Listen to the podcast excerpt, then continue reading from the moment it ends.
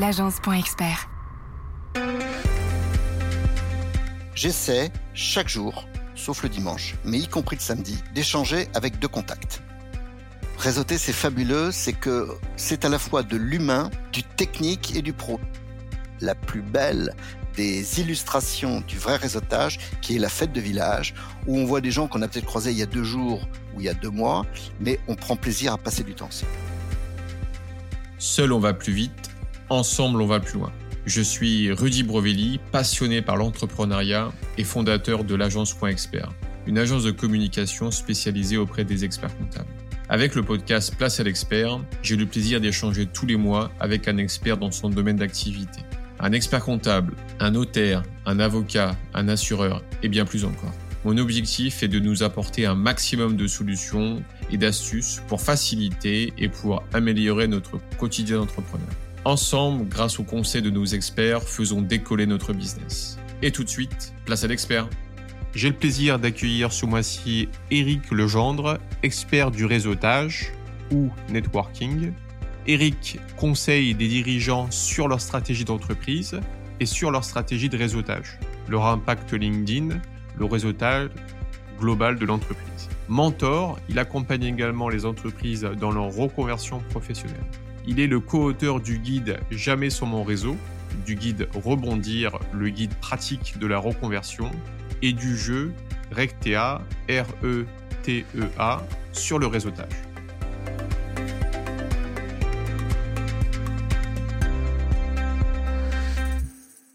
Mais déjà, dans un premier temps, Eric, merci beaucoup d'avoir accepté mon invitation. Avec plaisir, Rudy. Le plaisir est partagé. Moi, Eric, j'ai souhaité ta participation à Place à l'expert pour nous donner tes conseils, tes bonnes pratiques pour développer, entretenir nos réseaux professionnels. En effet, le réseautage, également appelé networking, c'est un levier de communication qui existe et, bah oui, depuis la nuit des temps, hein, euh, sous la forme du bouche à oreille. Le réseautage permet de multiplier les rencontres professionnelles pour son développement, son démarrage, son lancement également pour développer également de nouvelles opportunités afin de nous permettre, à nous entrepreneurs, d'ouvrir de nouvelles et de belles perspectives de développement et surtout de belles rencontres. Et oui, le réseautage, c'est avant tout une rencontre humaine. Depuis 2020 et l'accélération du digital, le réseautage est devenu hybride en présentiel et en distanciel. Maintenant, pour se lancer dans le réseautage, il y a des codes à comprendre, des leviers à développer, des attitudes à avoir. Comme tu l'as compris, Eric, on a besoin de tes conseils. Comment souhaites-tu aborder cet épisode?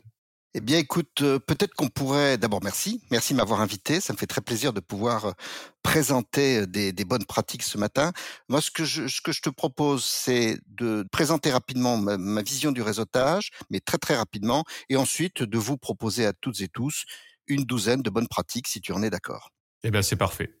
Ça me va très bien. Alors, on y va.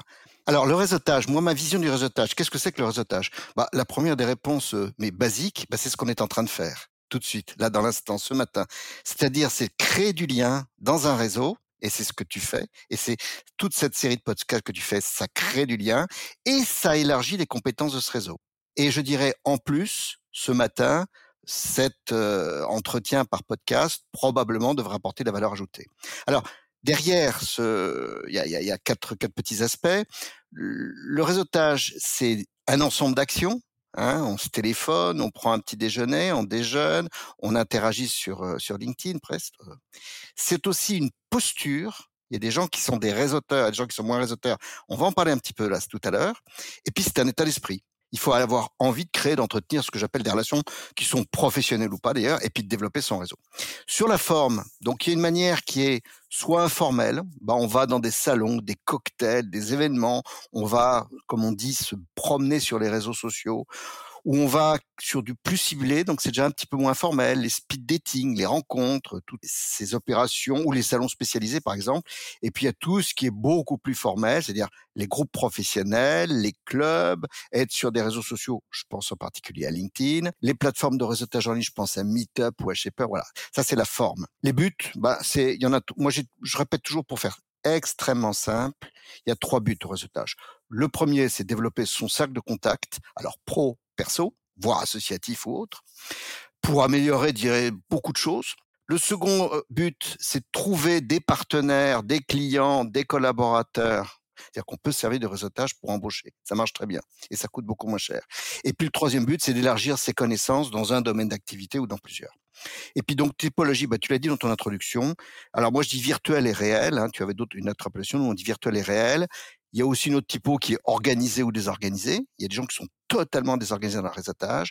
Et puis, il y a aussi, on en parlait tout à l'heure, il y a le soft et le hard. Il y a des gens qui font un réseautage souple, généreux, sans pression. Et puis, il y a ceux qui sont des hard sellers. C'est pas forcément ceux qui réussissent le plus ou le mieux. Voilà. Ok, super. Mais déjà, c'est une, bonne, une bonne introduction au réseautage. Ok. Est-ce que tout à l'heure tu parlais justement de Meetup Est-ce que tu peux nous expliquer un petit peu euh, ce type de levier, ce type d'information Meetup? Alors, bah, Meetup, euh, Meetup, je peux en parler d'ailleurs. Meetup, euh, malheureusement, se porte pas très très bien économiquement parlant. Mais Meetup, c'est un réseau, c'est une plateforme sur lequel il y a des groupes, un petit peu comme des groupes de Facebook ou de LinkedIn. Ces groupes se rencontrent. En général, c'est dans des cafés, dans des brasseries, dans des restaurants. Ça peut aussi se passer dans des entreprises sur un sujet donné. Donc, vous allez sur Meetup, vous inscrivez, et puis sur un sujet donné qui vous passionne, que ce soit la géopolitique ou euh, débuter dans la vie professionnelle. Enfin bon, il y a plein de sujets possibles. Et puis, euh, Meetup fait son boulot de moteur de recherche et vous dit, bah tiens, euh, dans telle ville, il y a ceci ou il y a cela. Voilà comment marche Meetup. C'est un exemple. Exactement. Bien, on peut peut-être attaquer nos bonnes pratiques? Avec plaisir. On est parti. Alors, je, je, te propose, je les ai regroupés, hein, pour faire très simple pour nos auditeurs, je les ai regroupés en, en trois groupes de bonnes pratiques. La première, elle concerne l'existant, c'est-à-dire s'améliorer en permanence et travailler son profilage. Ça, c'est la base, et je vous donnerai quatre bonnes pratiques. La seconde, c'est donner une première perspective, et moi qui suis un ancien automobile, j'irais être en code, c'est-à-dire entretenir, cultiver, vivre en réseau, l'échange des réseaux et autres. Et puis la troisième, c'est passer des codes au phare, voire loin, c'est d'anticiper et d'être un réseauteur proactif. Voilà. Si ça te plaît, on fait ça et on en parle comme ça. C'est eh ben, bon? ça me va. Parfait.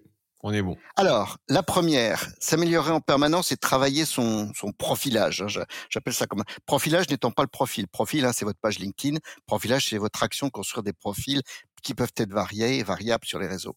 La première bonne pratique et premier conseil, il est assez, euh, je dirais, euh, c'est une évidence, mais il faut être à l'aise en multimédia. Et il faut être un communicant. Je connais des gens qui ne savent même pas passer d'un PowerPoint à un JPG qui ne savent pas utiliser toutes les fonctionnalités de LinkedIn, qui ont des problèmes à gérer leur propre image ou même leur propre visuel de visage. Donc, il faut être à l'aise avec, je dirais, le monde d'aujourd'hui et se mettre dans une posture de communicant. On vous demande pas d'être une star des journaux télévisés, mais quand même. Donc là, pour tous celles et tous ceux qui nous écoutent ce matin, qui auraient un petit peu de retard, pour moi, c'est le premier des travaux c'est se mettre à l'aise. Alors là, bah, vous avez des copains, vous avez des enfants pour ceux qui sont un petit peu plus âgés, et ben vous faites aider pour être, je dirais, au niveau. On n'a pas le choix. On n'a pas le choix. On est dans un monde de communication. Le second, mais je veux pas rentrer dans le détail. Le second, il est de construire, d'établir, de d'aligner, de réaligner après ça une stratégie de réseautage. Alors, très simplement, moi je ne crois pas du tout en l'improvisation ça ne sert à rien. Et en particulier, en matière de réseautage, c'est totalement inefficace. Donc, il faut se construire ce qu'on appelle un plan de réseautage, c'est-à-dire euh, qu'est-ce que je veux faire, comment, sur quel réseau, avec quelle attitude, avec quel budget temps, avec quel budget financier, des cotisations de club ou euh, le gold de LinkedIn qui coûte de l'ordre de 500 euros. Voilà, c'est construire son plan de réseautage et sa stratégie de réseautage. Ça passe aussi par des évaluations. Enfin voilà. Conseil d'amis, un plan de réseautage, ça génère très souvent des économies par rapport à d'autres activités. Le troisième conseil, très rapidement, c'est de travailler son profil et son privilège LinkedIn. Là, je, ne vends pas LinkedIn, je suis pas salarié LinkedIn ou de son actionnaire Microsoft, mais il faut vraiment être bon sur LinkedIn. Donc, il faut travailler. On pourra peut-être en reparler dans un autre podcast une autre fois. Mais il faut vraiment travailler sur LinkedIn. Et puis, le troisième, c'est de se pitcher régulièrement, je dirais, allez, on va dire à froid et en réel. Qu'est-ce que c'est qu'un pitch d'abord? Un pitch, c'est une présentation. Alors moi, il y a toujours deux présentations. Il y a celle de 30 secondes et celle de 90 secondes. 90 secondes, une minute et demie. C'est-à-dire savoir se présenter dans un cocktail en 30 secondes ou en 90 secondes. Je connais des gens qui sont secs au bout de 5 secondes. et je connais des gens qui parlent d'eux pendant trois minutes, ce qui est beaucoup trop long. Et c'est ça. Juste une petite parenthèse par rapport au pitch, c'est vraiment en fait un exercice et ça ne peut pas s'improviser. En fait, c'est vraiment un travail qu'il faut faire. D'ailleurs, euh, petite euh, petite parenthèse, on, compte euh, peut-être développer un podcast, un épisode sur ça en fait, sur comment travailler son pitch. Je pense que ça peut ça peut aider tout le monde. Ah bah alors moi j'en ai, je, moi je le présente et je, je, l'enseigne dans mes conférences ou dans, mon livre, on pourra en reparler. Mais le pitch, moi je dis, ça se fait à froid, chez soi, tranquille, le soir ou le week-end, devant un miroir et on répète et on apprend quasiment par cœur un texte. Alors, peut-être que nos auditeurs vont dire, mais il est, fou cet homme-là de, de dire qu'on apprend sa propre vie. Bah, bien sûr que si. Et, et, et j'incite chacun et chacune qui nous écoute ce matin de se poser la question, de se dire, mais finalement, est-ce que c'est pas vrai qu'un jour à un cocktail, j'ai parlé de moi pendant 6 minutes 30 Et ça, c'est pas bien. Et on revient aux attitudes aux postures. Voilà donc le premier paquet de conseils sur l'amélioration permanente et le travail de votre profilage. Le second paquet, on arrive au présent et déjà un petit peu donc avec les, les codes, c'est-à-dire il faut entretenir ces réseaux, les cultiver, il faut savoir vivre en réseau et puis pratiquer ce que j'appelle l'échange, le don et entretenir sa visibilité. Alors là ici quatre conseils. Le premier c'est de vivre en réseau. Alors moi j'ai un petit indicateur, j'essaie chaque jour, sauf le dimanche, mais y compris le samedi, d'échanger avec deux contacts. C'est-à-dire que chaque jour, j'ai un fichier, on en reparlera un petit peu tout à l'heure, et j'appelle deux personnes. Alors, le plus souvent WhatsApp et ou téléphone, de temps en temps visio, et puis le mieux, c'est quand même de prendre le temps d'un petit café matinal ou d'un verre en soirée. C'est-à-dire, on entretient son réseau comme on entretient un jardin pour lequel on va tailler euh, les rosiers, tondre la pelouse et l'arroser l'été. Et je dis c'est le minimum qu'on puisse faire. Alors qu'est-ce qu'on fait? Ben, On échange, quelle est ton actualité, qu'est-ce que j'ai fait? On donne, et on peut donner de tout. On donne des noms, on échange des idées, on donne des contacts, on dit tiens j'ai une étude que j'ai vu passer qui pourrait t'intéresser, on dit est-ce que tu as vu le dernier article du Figaro ou des Échos, enfin voilà, on peut donner plein de choses, plein de choses, plein de choses. Et donc ça devient une, une opportunité peut-être pour s'enrichir. Moi je dis toujours, si on donne 10 et qu'on a un ou deux, c'est bien. Mais si on donne 100, on aura 10 ou 20.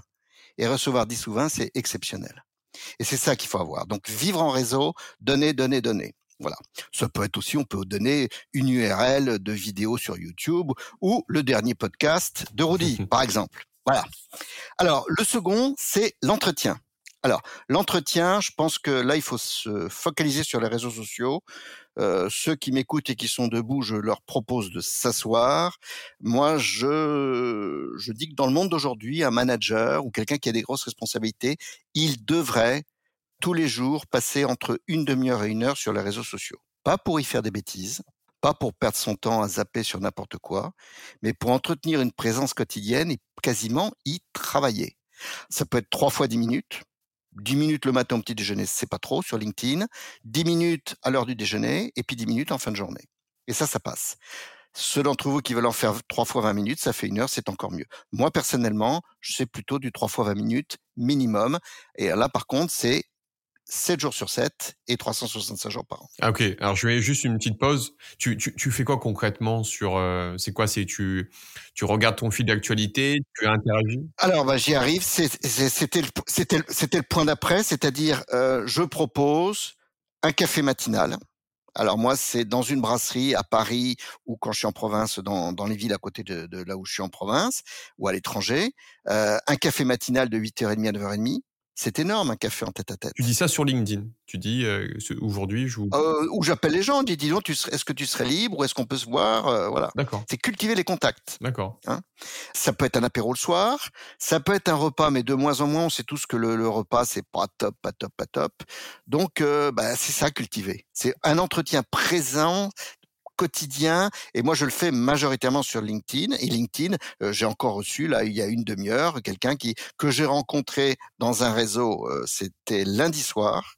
Tu vois là, ça c'est intéressant de raconter. Lundi soir, je rencontre quelqu'un. On part à pied ensemble du cocktail réseau, puis on se sépare sur le trottoir, il y en a qui part à droite ou qui part à gauche, et on se dit on se reverra. Et j'ai pas bougé. On s'est connecté. Enfin, il m'a invité sur LinkedIn dans la nuit. Le lendemain matin, j'ai accepté en LinkedIn. Ça, c'était mardi matin. On est aujourd'hui vendredi. Il vient de m'envoyer un message sur LinkedIn ce matin de bonne heure en disant est-ce qu'on peut se voir telle date en février?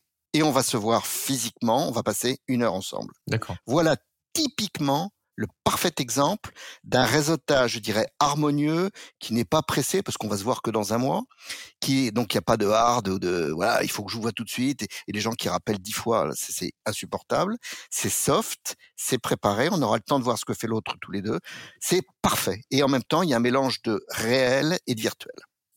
Garder le contact aussi. Alors garder le contact, c'est je croise et je rencontre et je connais même malheureusement des gens qui sont dans des réseaux et puis ils y vont pas. Bah, ça sert à rien. C'est comme de dire, j'appartiens à telle famille, on a un goûter de famille et j'y vais pas. Alors, on peut sécher, entre guillemets, une cousinade une fois toutes les trois ou quatre cousinades, mais si on sèche toutes les cousinades euh, en permanence, ben, on fait pas partie d'une famille. Ben, un réseau, c'est pareil. Et quand je vois des gens qui me payent des cotisations de 1500 ou 2000 euros dans un club réseau et qui me disent, mais j'ai pas le temps d'y aller, j'y vais qu'une fois par an, mais je dis, mais attendez, c'est pas ça du réseautage. Vous êtes en train de gâcher votre argent, pour ne pas dire autre chose vous le jetez par la fenêtre. Donc, c'est aussi de garder le contact, d'être en permanence. Et euh, bon, j'ai pour habitude de dire qu'il faudrait, pour quelqu'un qui veut correctement réseauter, être dans un club réseau physique au moins une fois par semaine. C'est un objectif, tout le monde ne peut pas le faire. Il y a des gens qui travaillent très tard. Bah, il faut quand même essayer. Hein. Euh, et si on se fixe un objectif d'être au moins une fois par semaine dans un réseau, bah, ça veut dire qu'on peut puisqu'il y a du turnover, puis on revient voir un réseau 4-5 fois par an, c'est-à-dire qu'on peut être dans une dizaine de réseaux de façon à peu près correcte, puisqu'on a 50 semaines dans l'année. Voilà. Et puis le dernier point des, codes, comme je dis, c'est-à-dire entretien, culture et vie, et vie de réseau, c'est la visibilité.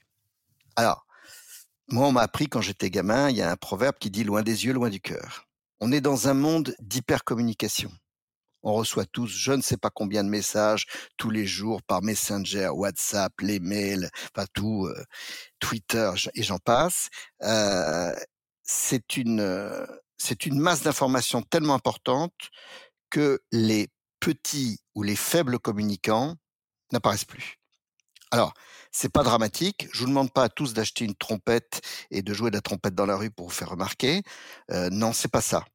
Je pense simplement qu'il faut trouver les moyens d'être dans la mémoire de ses partenaires, de ses confrères de vos réseaux, et également pour ceux qui cherchent des clients, dans la mémoire des prospects et des futurs clients.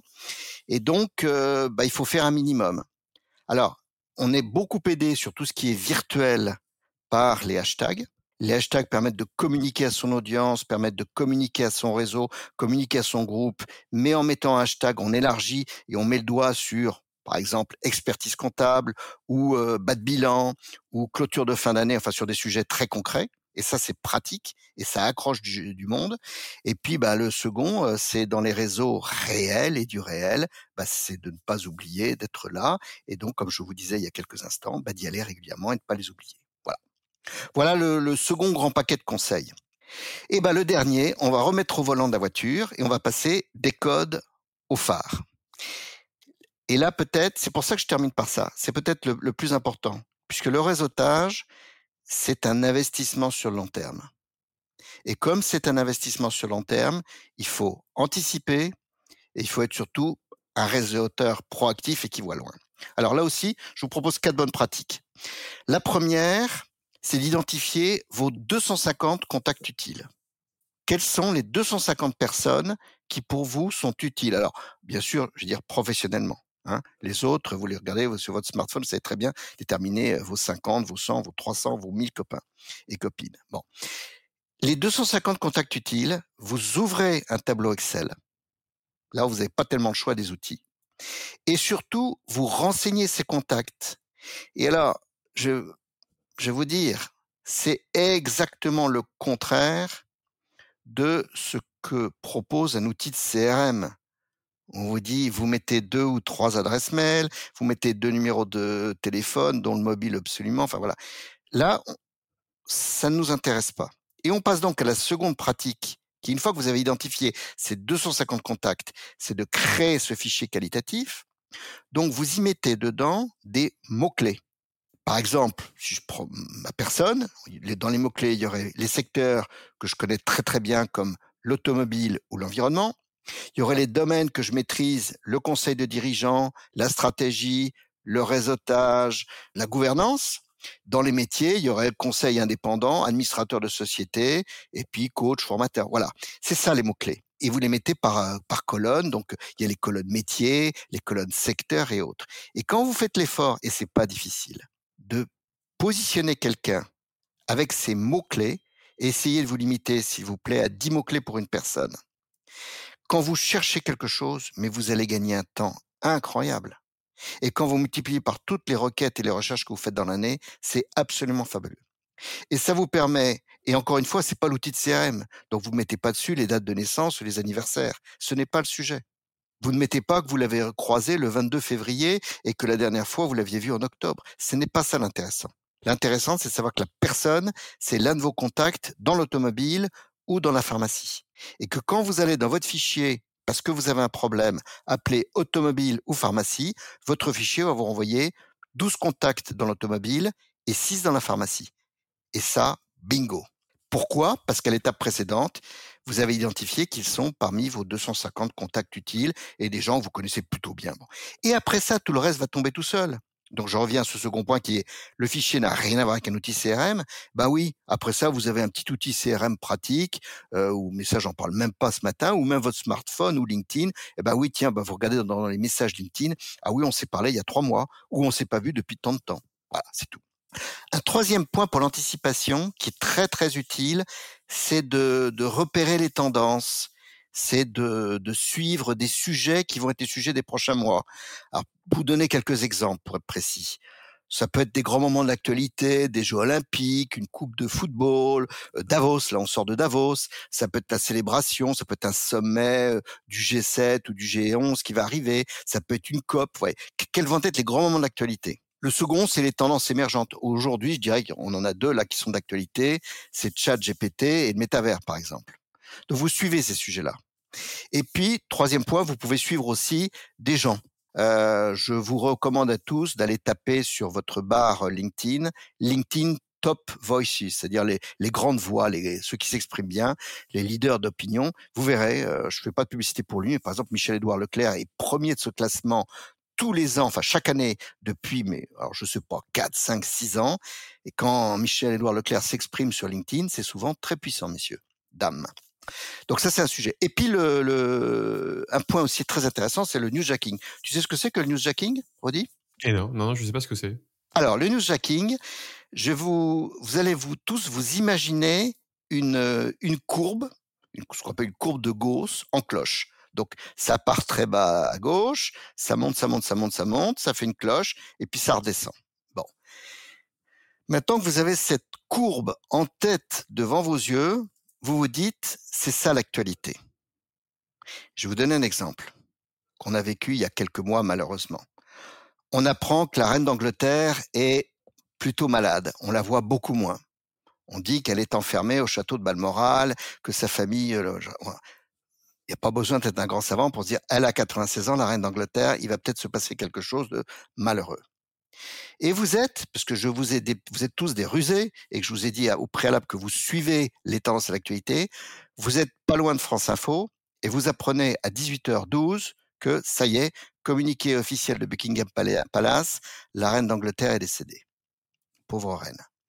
Et là, vous faites du newsjacking. Et je reviens à ma petite courbe. L'actualité va s'emparer de la reine d'Angleterre. Tout le monde va parler de la reine d'Angleterre. Et la courbe, elle va monter, monter, monter, monter. Et on va parler de la reine d'Angleterre beaucoup pendant deux jours ou deux semaines ou deux mois. Je pense que c'est plutôt deux semaines. Puis après ça, l'actualité redescend. On vit la même chose en ce moment avec l'Ukraine ou avec des grands événements ou avec les, les faits d'actualité. Et donc le newsjacking, c'est de s'accrocher, alors là en l'occurrence excusez-moi, au décès de la reine d'Angleterre, de prendre un bon article plutôt élogieux sur euh, tout ce qu'elle a fait pendant ses 60 ou 70 années de règne, et vous, et vous mettez un commentaire très positif. Oui, ouais, c'est vrai. Elisabeth II, c'était vraiment une super reine. Je suis pas sujet de la couronne britannique, je suis français, je ne suis que français, excusez-moi, mais je trouve qu'en effet, c'était une... Et vous vous accrochez, vous faites un commentaire. Et là, comme tout le monde va aller regarder l'article, et que l'article, au lieu d'être lu par 1000 personnes, il va être lu par 5000, 10 000, 100 000 personnes, et eh ben votre commentaire, il va prendre l'ascenseur.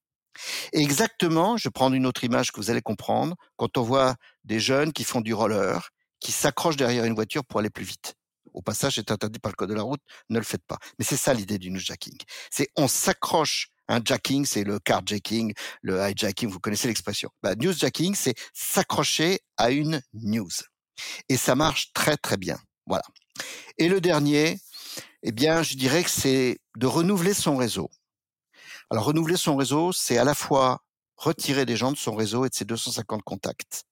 Mais il est incohérent, cet homme. Il nous a dit de me faire. Bah oui, je vous ai dit de faire un fichier des 250 à peu près. Ça peut être plus, ça peut être un petit peu moins. Contact important, mais de temps en temps, il faut prendre le fichier et dire bah telle personne, je lui mets un code couleur euh, jaune ou rouge ou orange, et il va bientôt sortir de ce tableau-là. Pourquoi? Parce que vous avez fait de très belles rencontres ces derniers temps et que vous avez envie de mettre d'autres personnes en blanc, en bleu ou en vert. Voilà. Voilà mes douze pratiques, Rudy. Mais on, a beaucoup, euh, c'était euh, très euh, très intense et très dense, et il y a eu pas mal d'informations intéressantes. Je pense qu'il faut avoir une sacrée autodiscipline, deux tous les deux contacts par jour, que tu demandes un petit déjeuner ou un échange, etc. C'est très bien parce qu'en fait le, le, partage et les rencontres, c'est ce qui fait bah, qu'on grandit, qu'on évolue, et puis pour le business, c'est vraiment bah, intéressant. Et donc ça, c'est quelque chose que je ne, que, qui, je pense que je vous invite vraiment à faire. C'est vraiment intéressant. Moi, je voulais rebondir avec toi sur la partie cocktail. Souvent, on me dit, oui, mais Rudy, c'est moi, je sais pas quoi dire, comment aborder les gens. C'est, c'est délicat. Ils sont déjà en train de parler. Je veux pas les déranger. Euh, est-ce que tu aurais un, dernier conseil à nous fournir par rapport à cela? Alors euh, oui, bien sûr. un cocktail. Alors peut-être que certains de tes auditeurs vont prendre pour un malade ce matin, euh, mais euh, je suis très très sérieux. Un, cocktail, ça se prépare. Alors, d'abord, ça se prépare dans la tenue. Je suis désolé, mais on est dans un monde qui évolue. Euh, je suis peut-être un peu trop vieux, ringard, mais quand je vois débarquer quelqu'un dans un cocktail en jean et en basket, sauf si c'est une association sportive, je me dis là, il y a une erreur de casting. Donc, quelle est la tenue adéquate qui sera celle du cocktail. Mesdames, vous êtes championnes. Je vois rarement des femmes qui font des fautes de goût dans les cocktails. Par contre, des hommes qui font des fautes de goût, j'en vois plein. Donc, la tenue. Le deuxième point, essayez d'obtenir des organisateurs la liste des gens qui vont venir. Ou s'ils ne l'ont pas, la liste des gens invités. Pour préparer un petit peu. Savoir, et vous allez passer peut-être 20 minutes ou une demi-heure sur LinkedIn, il y a trois personnes de telle société que vous voulez absolument rencontrer à ce cocktail. C'est mieux que d'arriver les mains dans les poches. Le troisième, puisque je dis parle d'arriver, c'est bah, bien sûr, euh, on n'arrive pas en retard. On arrive plutôt en avance. Autre conseil, bah, tu, tu ne te comportes pas en pilier de buffet. Hein, on voit tous, on sait ce que c'est qu'un pied de buffet, les gens qui, qui prennent tous les petits comme s'ils n'avaient pas mangé depuis trois jours. D'ailleurs, il y en a certains qui vont un cocktail parce qu'ils ne mangent pas pendant les trois jours d'avant.